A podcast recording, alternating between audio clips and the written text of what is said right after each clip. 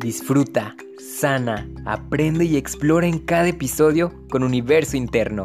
Recuerda que somos seres espirituales libres y conscientes. Vibremos juntos en sintonía con el universo. Libera tu magia cósmica y reconecta con tu maestro interior. Bienvenidos a la hora. Comencemos, comencemos.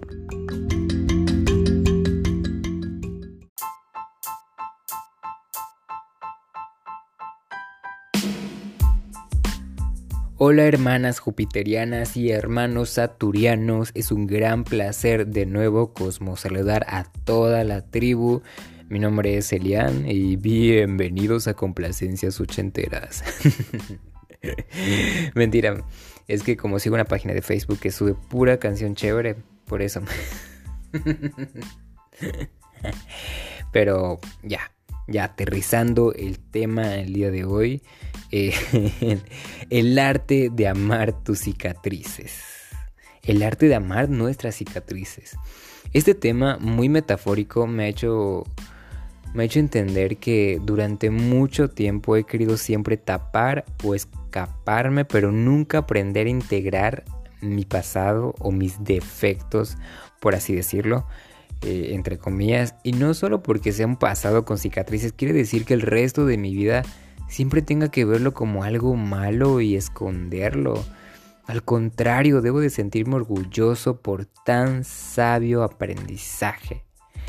El hecho de mostrar las cicatrices y verme vulnerable me hace más auténtico de lo negativo que pensaba hace tiempo. De hecho, este tema se relaciona bastante con una breve reflexión que les voy a leer a continuación.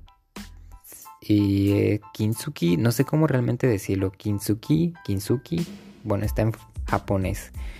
Bueno, Kintsugi es el arte tradicional japonés de reparar de una manera lenta y meticulosa las cerámicas rotas utilizando metales precisos perdón, preciosos como el oro, la plata líquida o laca espolvoreada con oro en polvo.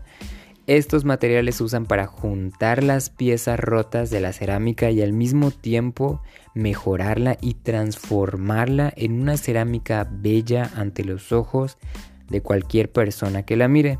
Esta técnica no consiste en disimular las líneas de ruptura, sino en unir los diferentes fragmentos de la pieza rota dándole un aspecto nuevo y más refinado.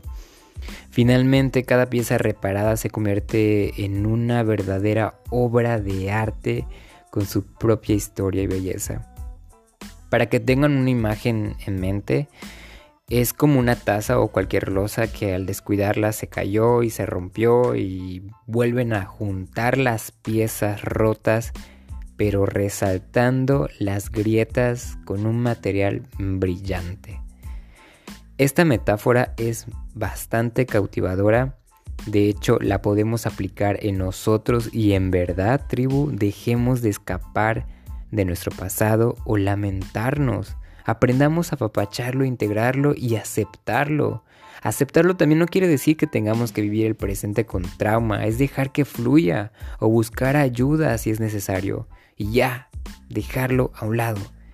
Muchas veces cuando me resisto a algunos de mis pensamientos o del pasado, suelen ser más pesados y cuando los acepto, de inmediatamente me dejan de estorbar en mi cabeza. Ustedes hagan el intento y después me cuentan cómo les fue, ¿sale?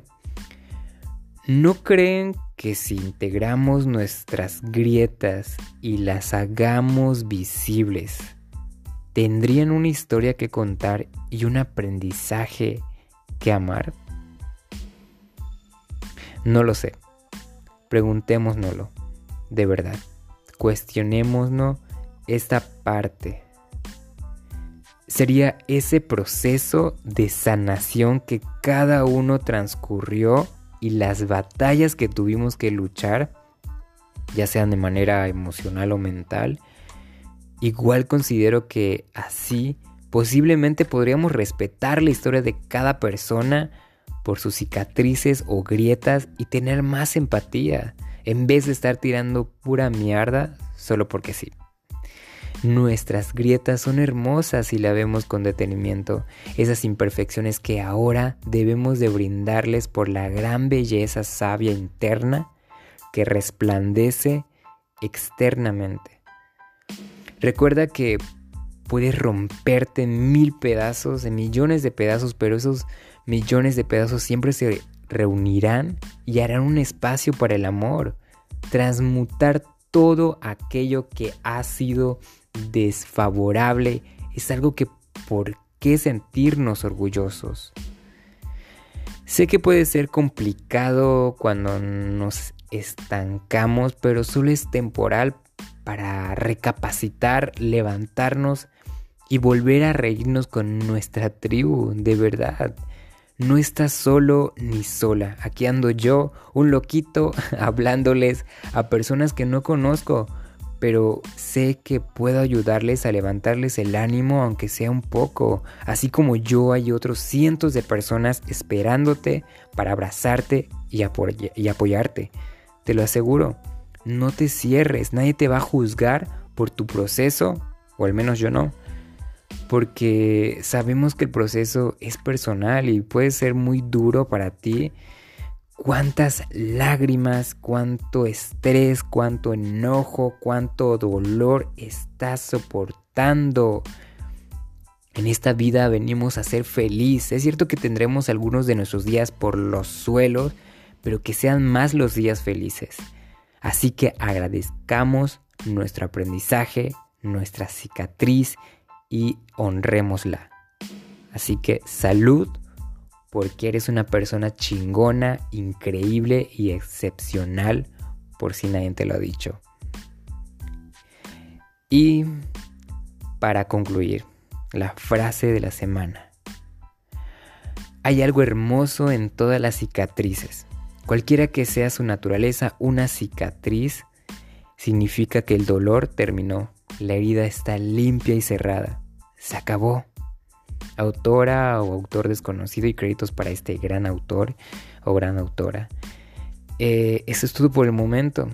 Te mando un gran abrazo de polvo cósmico, sanador y vibras infinitas a tu ser y espero que puedas amar tus cicatrices, de verdad. Y sincronizamos en el siguiente episodio.